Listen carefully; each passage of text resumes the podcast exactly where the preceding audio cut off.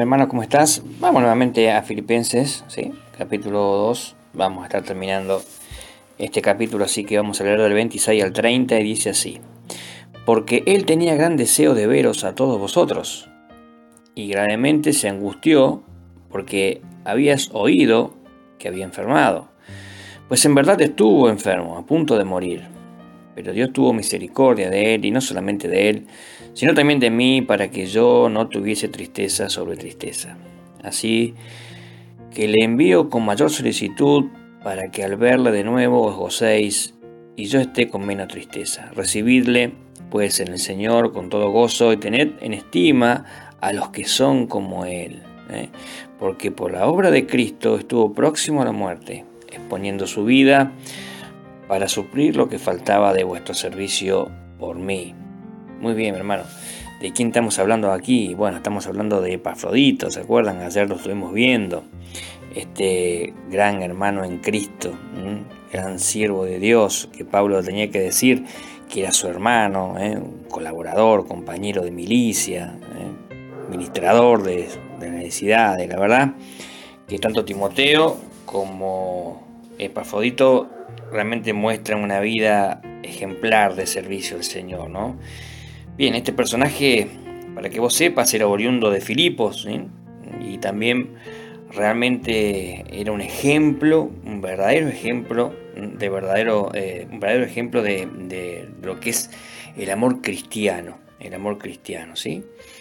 Y realmente él tenía muchos deseos eh, de ver nuevamente a los filipenses como lo tenía Pablo.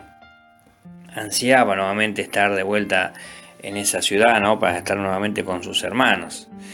Eh, pero bueno, Pablo decía eh, que él estuvo realmente mal, estuvo a punto de morir. Y si vos prestás atención en el versículo 26, bueno, eh, Parfito dice que se enteró, o me, imagino que eh, lo pudo haber supuesto, ¿no es cierto? Que estos hermanos en Filipos se habían enterado de que, de que él estaba enfermo. Y también eso le causó mucha tristeza. Y vos decís, pero ¿y cómo se enteró? Y bueno, a ver, eh, en, la antigüedad no había un celular, no había teléfono, ¿no es cierto?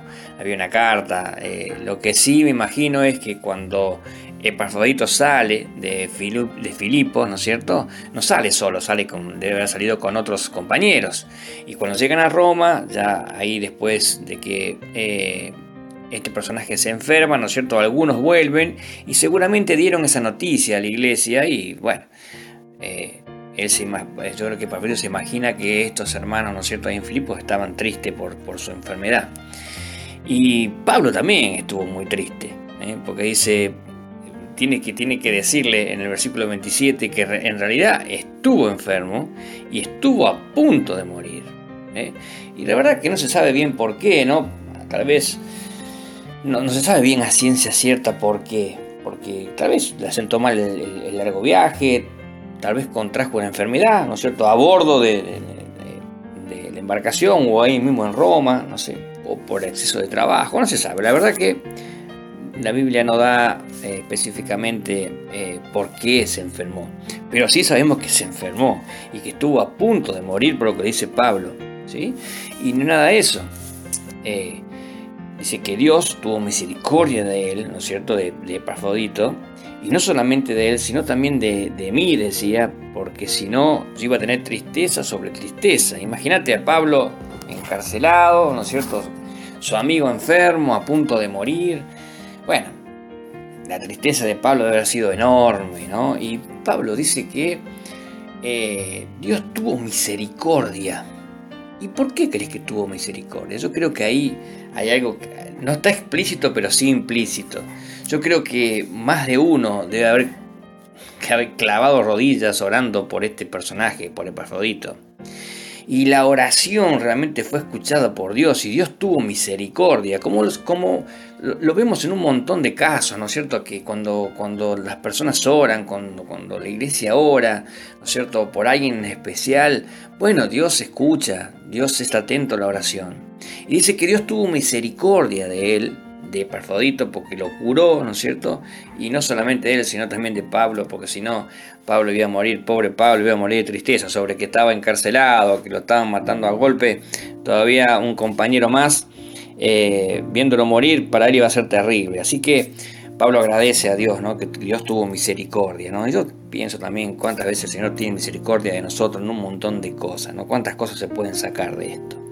Pero Pablo dice en el versículo 28 que tienen que recibirlo ahora a Epafrodito que vuelve, ¿no es cierto? Que dice que lo reciban con mayor solicitud y que se gocen, que se gocen con él, porque había Epafrodito pudo cumplir con la misión que le habían encomendado, ¿sí? La había llevado a cabo.